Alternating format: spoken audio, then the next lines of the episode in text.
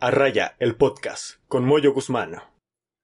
¿Qué onda, santos? Bienvenidos al podcast A Raya. Yo soy Moyo Guzmán y estamos aquí en el quinto episodio. El día de hoy tenemos un tema, eh, a mi opinión, pienso demasiado importante. Este, pues nos acompaña aquí eh, una, una persona eh, que se considera feminista apoya el movimiento completamente. Su nombre es Alejandra La Torre. Estudia arquitectura en la UAND y pues aquí está con nosotros. Hola Ale, ¿cómo estás? Hola, hola, muy bien. ¿Y tú? Igual bien, es un, es un honor que estés aquí y quiero mencionar lo que eres la primera mujer invitada en este podcast, así que pues muchas expectativas y es un gusto pues poder interactuar de ambas partes y distintos temas, en este caso sobre el feminismo. Y pues quiero aclarar que no pienso expresar mi opinión en este tema. Siento que no es algo que me incumbe completamente. Quiero más que nada, eh, pues, enfocar en qué consiste el feminismo, qué defiende, qué no, y pues todo lo que se desarrolla sobre este tema. ¿Tú qué dices? ¿Le damos? Pues, sí, hay que empezar. Muy bien, me parece bien. Bueno, pues para iniciar quiero pues expresar una frase. Una frase que es, un movimiento debe ser extremo porque en la sociedad el mensaje se diluye. Y pues partiendo de, de esta frase, quiero empezar con qué significa el feminismo. para ti, ¿qué es el feminismo, Ale? Bueno, el feminismo, cabe aclarar que es un movimiento eh, político. El feminismo es político, claramente. Sus fines son, pues, políticos. Buscamos un cambio en la sociedad.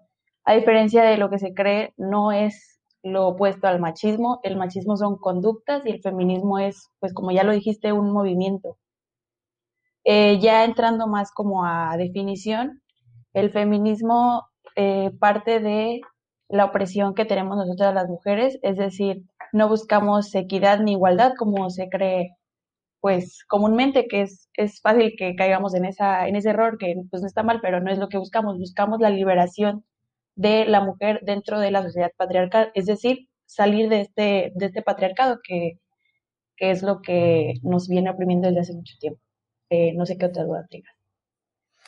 Pues pues sí al igual que, que entiendo que es todo el aspecto de justicia también se, busca la justicia por tantos actos que han existido a través del, tiempo que, que, se le quitó el, o bueno, ajá, que se le, se le quitó el valor a la mujer, al igual que, que tengo entendido que no hay un solo feminismo también, que es un tema que vamos a tocar más, más adelante, y, y como tal, ¿qué es, qué es lo que defienden? O sea, aparte de, pues de este aspecto de la justicia y de la liberación de la mujer? Mira, al, al conseguir la liberación de la mujer de este sistema patriarcal, obtenemos muchas cosas, como tú le dijiste, la justicia, la, la igualdad, la equidad y todo eso, pero es, no es el fin, sino es lo que se deriva. Lo que nuestro fin es único, pero los resultados, como podremos decir, que se pueden ver son pues muchos. Eh, se busca, híjole, es que son un montón de cosas, porque eh, la raíz del feminismo viene del género, o sea, que a partir de que somos mujeres se nos imponen un montón de cosas, se nos quitan muchas cosas, entonces al lograr como que el objetivo del feminismo, todas esas barreras pues van a desaparecer. Sí, sí, sí entiendo, sí entiendo esa, esa parte de todo lo que se desprende a partir de, de la liberación de la mujer, que por el hecho de ser mujer, pues deben, deben tener, que o sea, desgraciadamente, eh, poco a poco se ha ido dando esa, esa liberación y ese respeto que se merece, mutuo, que al final debe, existir en, ambos. Uno de esos aspectos, pues, es el, derecho a, decidir sobre tu cuerpo, que es, o sea, uno de los movimientos, una de las partes del movimiento que veo que, que resalta más, lo que es el, la cuestión del aborto, el feminicidio, el, el, ¿cómo se llama? El, pues, el ser asesinada por el simple hecho de, de ser mujer. Y, de aquí podemos hablar un poco de, historia también. Tengo entendido que todo esto, el, los movimientos de la mujer comenzó allá por el siglo XVIII en Francia, las ideas de igualdad y libertad. Y, hay una frase que, que, es muy característica de en esa parte del movimiento de la historia, que es la de para solucionar un problema, antes se, se reconoce. Y, y, o sea, es, es un, un, trabajo de todos. Yo como hombre, lo digo, es, pienso que sí es un, un trabajo de, de todos cada día. ¿Tú cómo ves esa, esa parte? Yo, eh, sí, estoy de acuerdo en lo que dices. Normalmente, pues el feminismo es teoría, no es algo inventado, es teoría, es estudiado y así.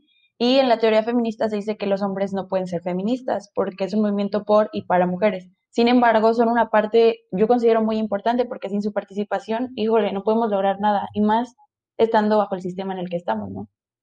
Pues sí. O sea, no somos como tal nosotros parte del movimiento, pero sí está en nosotros hacer también que, que suceda. Al final vivimos en una sociedad, todos estamos inmersos en esto, y, y tenemos otra parte que son las ramas eh, como lo es el feminismo radical, el liberal, el interseccional. Yo, te preguntaba a ti si te identificas con alguno de, estos. Tú me decías que, que en realidad no, tienes como tal un algo establecido.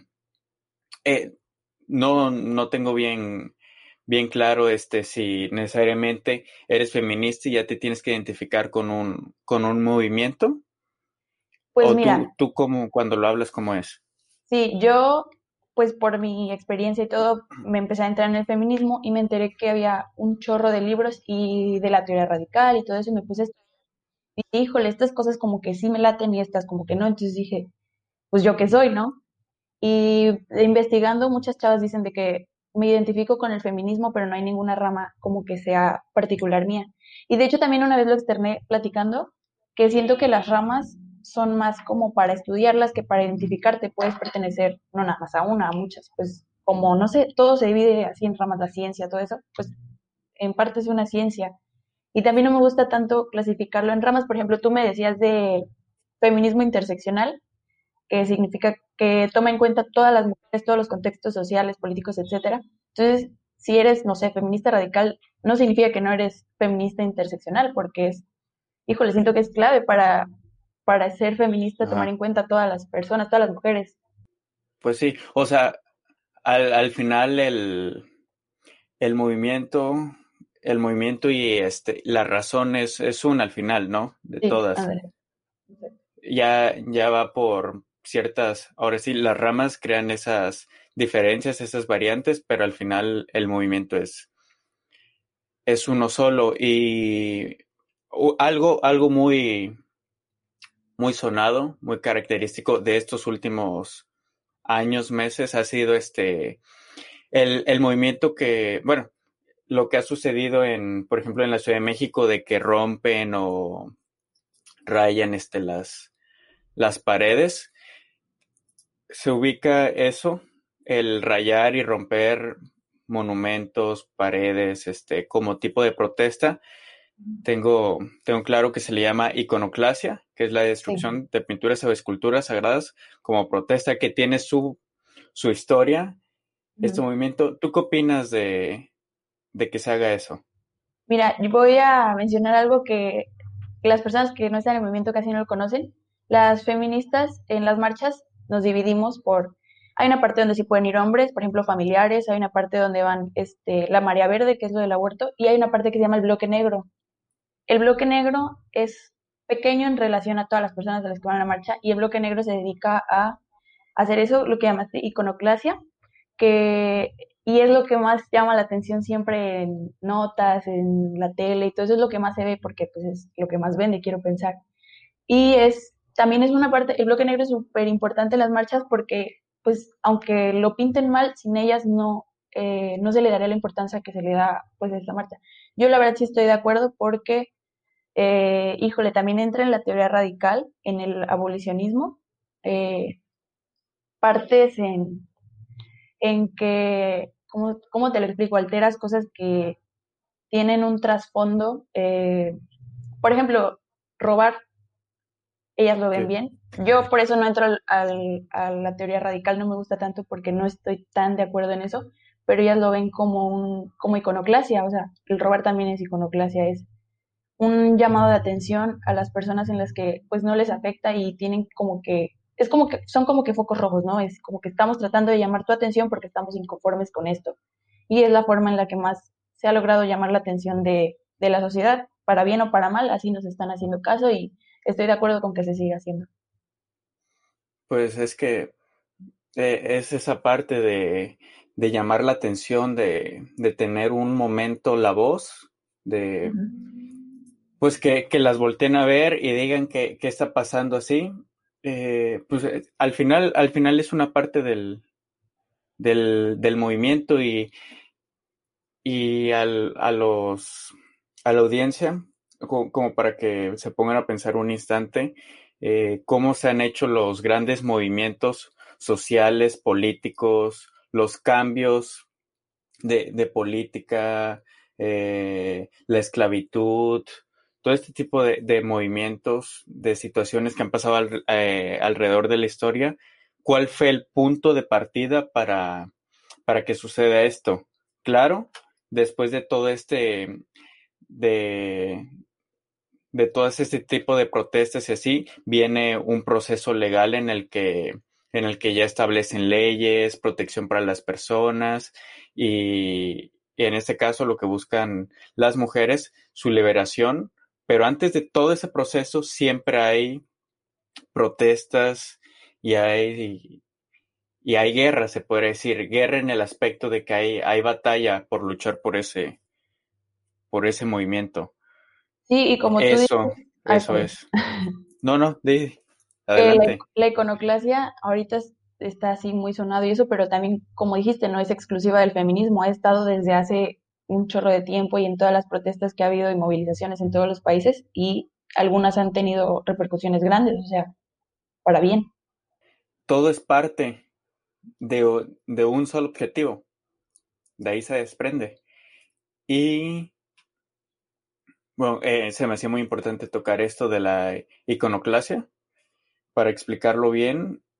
Y pues me, me quiero pasar, porque quiero abarcar todo en, en general para, para, para que todas esas personas que no tengan un, un conocimiento claro de qué es el feminismo, pues lo entiendan completamente. Quiero ir ahora al, al punto del feminicidio.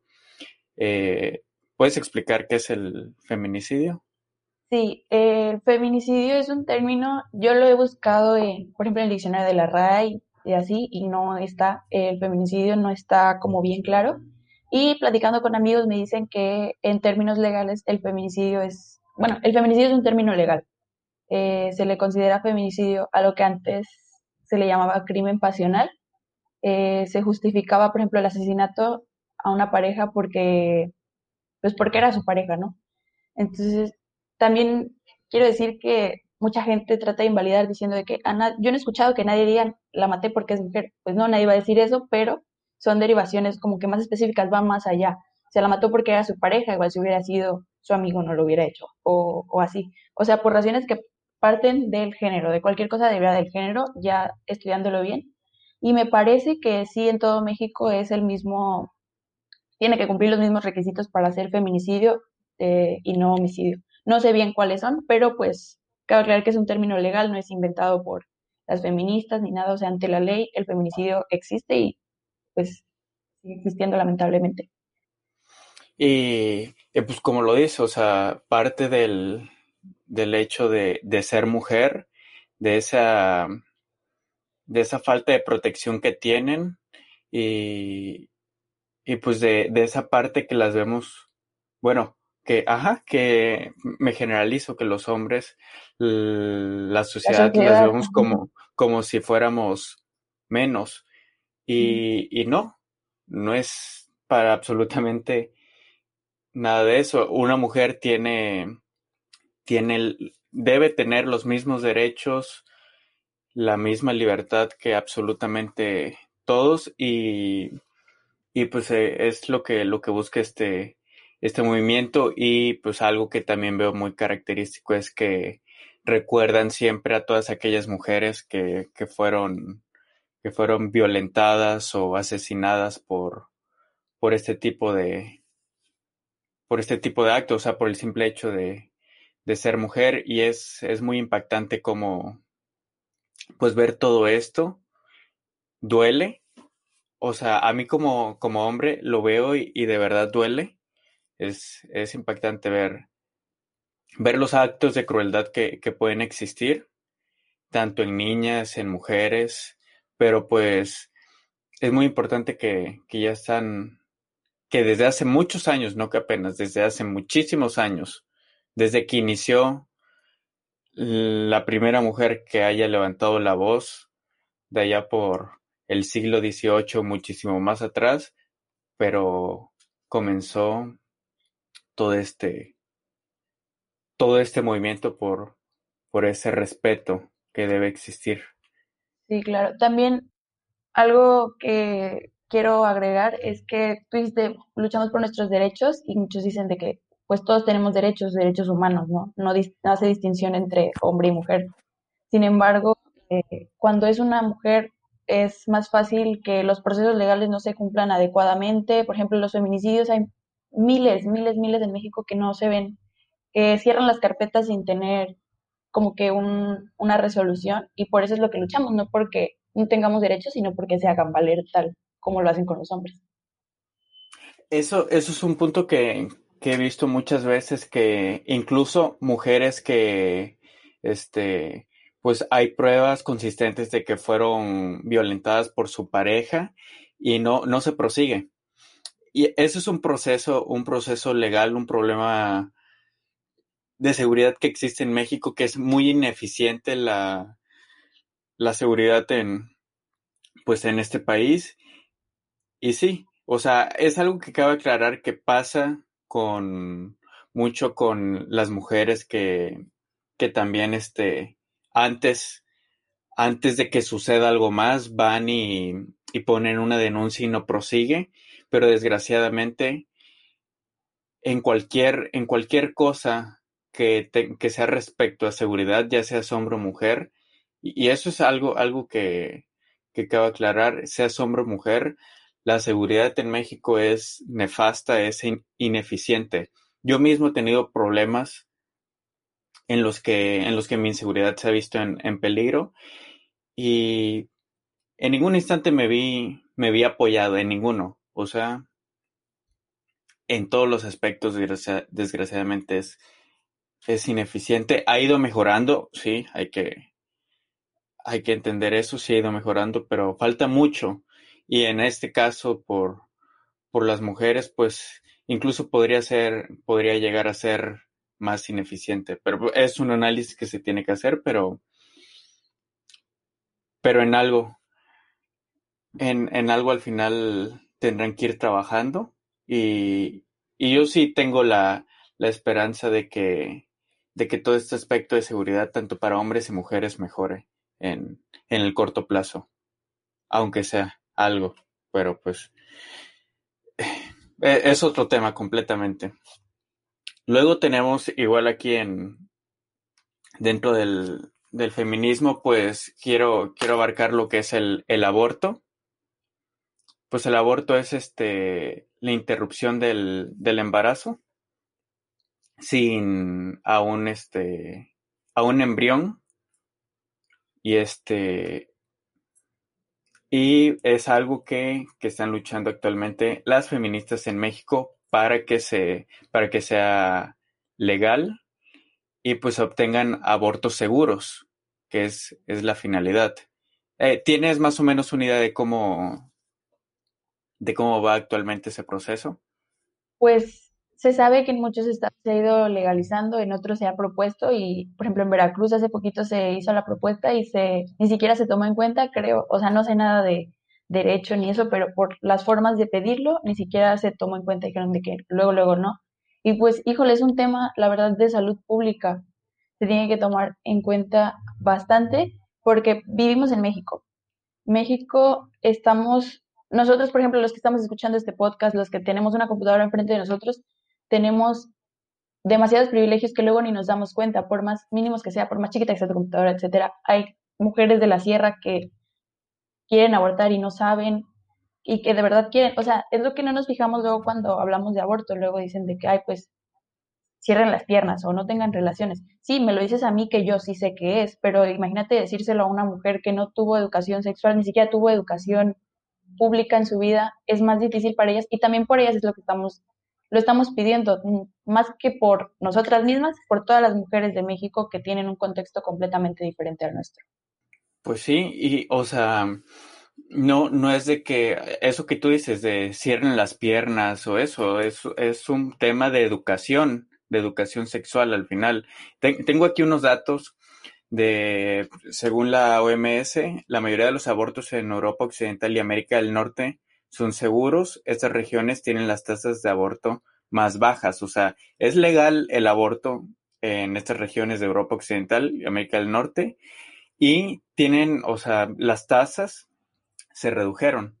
No es como de que, eh, que es algo que de, entender y, y, tú lo podrás explicar mejor de que lo van a hacer legal, absolutamente todas las mujeres van a abortar. No, no es el punto y no, no va por ahí. Tenemos otro que es en países donde el aborto no es legal, uno de cuatro abortos fue seguro. O sea, uno de cuatro. O sea, restringir el aborto no reduce el número de abortos, sino lo que provoca es abortos de forma insegura, en las que corre, corre peligro la mujer. Porque eh, eh, sí tengo entendido que, el aborto es la, interrupción del embarazo, pero del, del embrión, ¿no? Sí, y durante el periodo legal siempre. Hay un periodo para hacerlo eh, en embriología médica yo no sé nada de eso, pero sé que el aborto se puede realizar antes de que el embrión tenga un sistema nervioso, es decir, que pueda sentir, porque si no, híjole, yo ya sí le pensaría, diría así, ya, pobrecito, ¿no? Aunque no sea un bebé, pero ya, ya siente y pues sí es algo inhumano, pero siempre, o sea, siempre se hace durante el periodo legal y ahí sí estoy completamente de acuerdo que se haga, porque pues el embrión depende de, de la mujer embarazada, no, aunque lo saquen, no podría vivir, entonces sigue siendo parte del cuerpo de la mujer. Y aquí yo me pongo en, o sea, yo mi, mi perspectiva en este punto es de que, no, no mi opinión, mi perspectiva, es de que es un tema, es un tema completamente de mujeres, el aborto. O sea, uno como hombre es el, o sea, obviamente para, para que exista un embarazo es una actividad de hombre y mujer, pero eh, al final, al final la que va a tener el, el bebé, si lo decide, va a ser la mujer, así que ah, es un tema más, más de mujeres en, en esta parte. Y, así, para, para que el movimiento feminista tome fuerza, así lo debemos de entender en un principio, de que es un tema completamente de, de mujeres así mi, mi perspectiva en, en, ese punto. Y un tema demasiado grande y, y que no sé si, si, ha bajado los índices en México o cómo se encuentra actualmente es el machismo en México. Mm, el machismo lo vivimos todos los días, pasa todos los días y es, es algo que, que está tan adentrado en la sociedad que ni cuenta nos damos. ¿Tú, tú cómo lo notas? Híjole, yo siento que más en México, que en México se ve más que en otros lados. No nada más en, en lo que percibimos como machismo, o sea, que luego luego dices es machista, sino en cosas, por ejemplo, algo súper difícil de ser feminista es que te das cuenta de que tú misma eres machista en un montón de cosas. O sea, al decidir depilarte es un acto machista, al decidir incluso arreglarte es un acto machista. Y duele darte cuenta de que estabas haciendo esas cosas no por ti, o igual tú pensabas que es por ti, pero tiene un trasfondo completamente diferente. Y eso hablando en cosas imperceptibles, luego nos vamos a, por ejemplo... Bueno, perdón que, te interrumpa, pero ¿podrías explicar por qué ¿por qué, se, podría, ¿por qué podría ser considerado el simple hecho de depilarte un acto machista? Sí, mira, tú dices, yo me quiero depilar por mi propia cuenta porque así me siento a gusto, pero no te das cuenta que esa idea se ha perpetuado durante años de que en la tele vemos mujeres eh, con tantito vello y, híjole, ya se nos hace como que feo. E incluso los comerciales de, de rastrillos, las mujeres están completamente sin un solo vello y te lo pintan como que es algo bonito y tú dices, yo quiero estar bonita como las muchachas, ¿no? Entonces tú lo haces, pero no te das cuenta que es una idea que tiene años que se lleva haciendo así para el placer masculino. Entonces por eso podría ser un acto machista, porque no, tú puedes pensar que lo haces por ti, pero el trasfondo es que estás buscando no tanto como aprobación masculina, o igual y sí, aprobación social más bien, pero que viene derivada de, de un pensamiento machista. No sé si lo sí, sí, o Sea, sí, sí, o sea, de que no, pues, o sea, yo sí lo entendí completamente, de que, pues, al, al no depilarte, pues ya no, ya no eres agradable ante la sociedad, porque al final se ha marcado esa idea, pero ¿por, ¿por qué no eres agradable con el hecho de, de no este rasurarte o de no depilarte o así? O sea, pues absolutamente todos somos libres de, de actuar como, como uno quiera y no es que eso tenga que, que imponerte el ser aceptado, ¿no? ¿Y sí? o sea, no, no, había visto esa perspectiva, pero sí, completamente. Entiendo el punto. Y es difícil darnos cuenta qué cosas sí las hacemos porque nos gusta o qué cosas las seguimos haciendo porque así nos lo enseñaron. Y también está bien que, o sea, como feministas, que digas, pues ya sé qué es y igual sí lo quiero seguir haciendo, igual y no, o sea, no te hace más ni menos feminista, por ejemplo, depilarte o no. Pero el hecho que lo, que lo pienses sí está muy bien y es muy válido. Ok. ¿Y vas a comentar otro punto después? Mm. ¿Qué era? Ah, iba a hablar de, el, estamos hablando del machismo en México, y iba a decir, primero empecé mencionando eso y luego pues vámonos a, por ejemplo, las, eh, los puestos eh, altos en política, cuántos son mujeres y cuántos son hombres, ¿no? Y no puedes decir de que, mira, o sea, hay tres mujeres en tal puesto, o sea, sí hay mujeres, sí, pero, o sea, a escala, te vas dando cuenta de que están ahí por, tuvieron que trabajar más que los hombres o por llenar un espacio y decir de que sí tenemos mujeres, ¿no? Eh, imagínate si fuera al revés, en ningún lado yo creo, en ningún país pasa eso. Y no es porque los hombres sean mejores, las mujeres sean mejores o cualquier cosa, es porque si vemos dos personas que tienen las mismas capacidades y habilidades, es más fácil que se escoja un hombre por, por el, pues así tenemos ya el chip machista todos, ¿no? O sea, todos, todos, todos. Sí, ok. Y, por ejemplo, existen los micromachismos. Eso, ¿Esos eh, cómo son en, en realidad? Los micromachismos son exactamente como lo que estábamos comentando de Pilarte. Son como pensamientos o actitudes machistas que son muy difíciles de percibir porque ya ah, están perpetuadas durante generaciones y generaciones, frasecitas o comportamientos que no, no te das cuenta que son machistas hasta que sabes bien qué es. Al igual que eh, los micromachismos también, también pueden ser de un hombre para un hombre, ¿no? Por ejemplo, los hombres no lloran. Claro, claro, claro. De hecho, algo que, que no, no se dan cuenta muchas personas, y no, no sé si estoy errando en eso, pero muchas personas no se dan cuenta que el feminismo también lucha por los hombres, que el machismo nos afecta a todos, a hombres y mujeres, igual y a las mujeres más, pero los hombres igual se podrían liberar si salimos todos de este sistema patriarcal de que hay que ser super machos y así. ¿Qué tal si una persona no quiere ser así? Y es completamente válido y eso no lo va a hacer menos hombre. Y el feminismo también lucha por eso, porque son obras del patriarcado, son repercusiones. Sí, y, y es que nos, o sea, en el aspecto de los hombres nos formamos con, con ideas que desgraciadamente nuestros padres, nuestros abuelos, los tíos, la gente que nos rodea nos marcan así como de que no, tú tienes que ser fuerte, tú, los hombres no lloran, así, o sea, no sé chillón, cosas así, cosas así de que, por ejemplo, la, la responsabilidad de la casa las tareas domésticas y todo esto son solo de la, solo de la mujer. Y no, o sea, o incluso todavía más disfrazado aún, de que le celebran a un hombre que ayuda a la mujer en la casa. Ah, vale. O sea, O sea, ¿por qué? ¿Por qué celebrar esto? es que, o sea, yo, yo en cierto punto ya lo entendí, pero muchas personas no, o sea, y ahí es donde me da risa, de que, de que ahora lo veo, lo escucho, y es como de que, pero ¿por qué? ¿Por, qué le celebran? No tiene ninguna lógica. O que dicen, le está ayudando a su mamá, pues no, también es, es su chamba, ¿no? Le toca.